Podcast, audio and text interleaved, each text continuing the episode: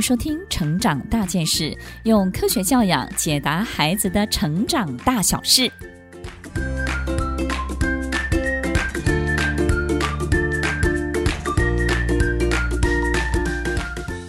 这一集节目的主题，我们要来分享的是吵架了，教孩子如何和他的朋友和好。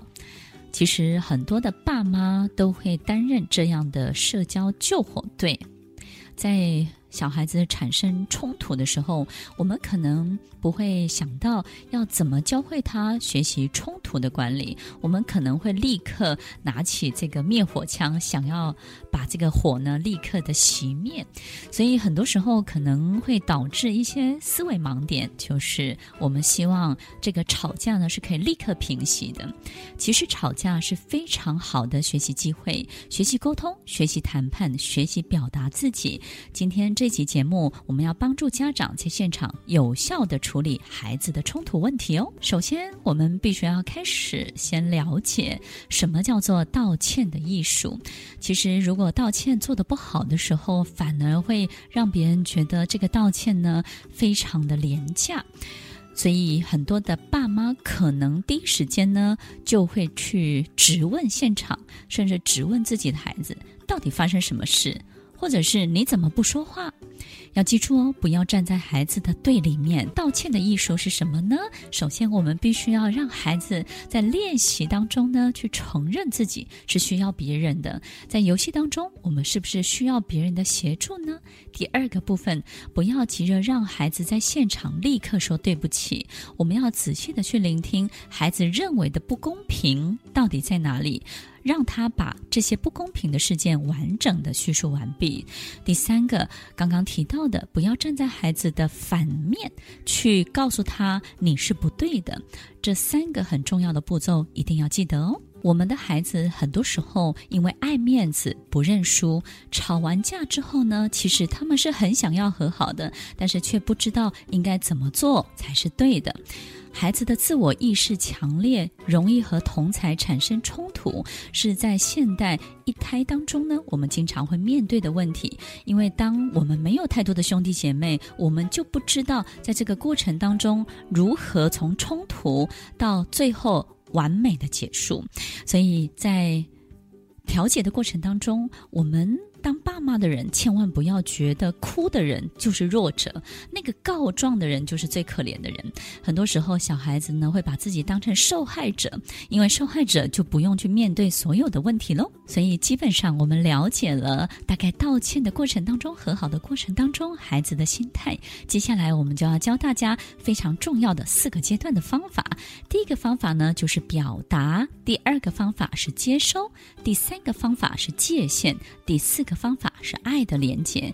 第一个方法表达，让孩子充分的表达他的委屈，让孩子充分的去说明，在这个过程当中他遭遇了什么样的事情，但是同时也要让对方有机会重复一遍刚刚的说明哦。第二个方法就是接收。接收什么呢？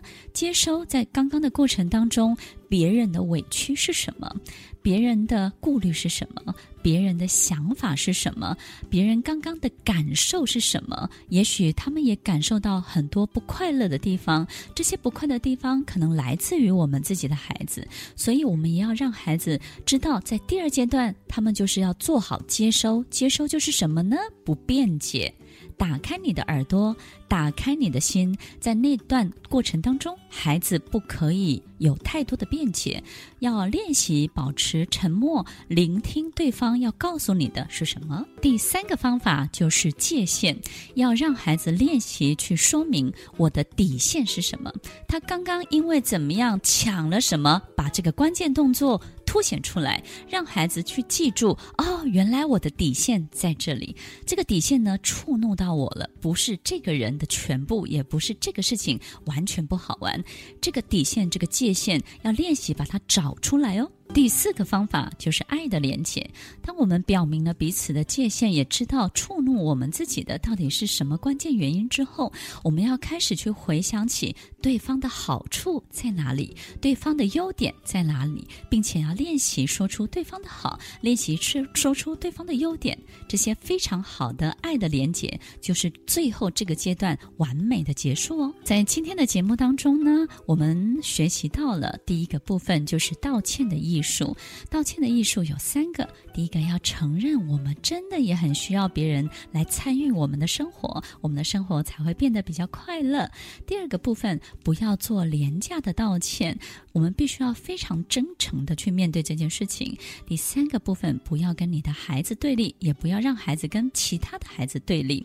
有四个很重要的。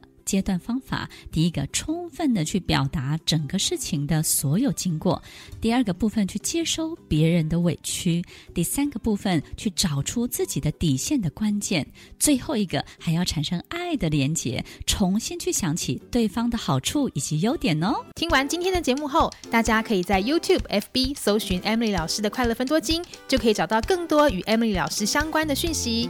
在各大 Podcast 的平台，Apple Podcast、KKBox、Google Podcast、SoundOn、Spotify、Castbox，搜寻 Emily 老师都可以找到节目哦。欢迎大家分享，也期待收到您的留言和提问。Emily 老师的快乐分多金，我们下次见，拜拜。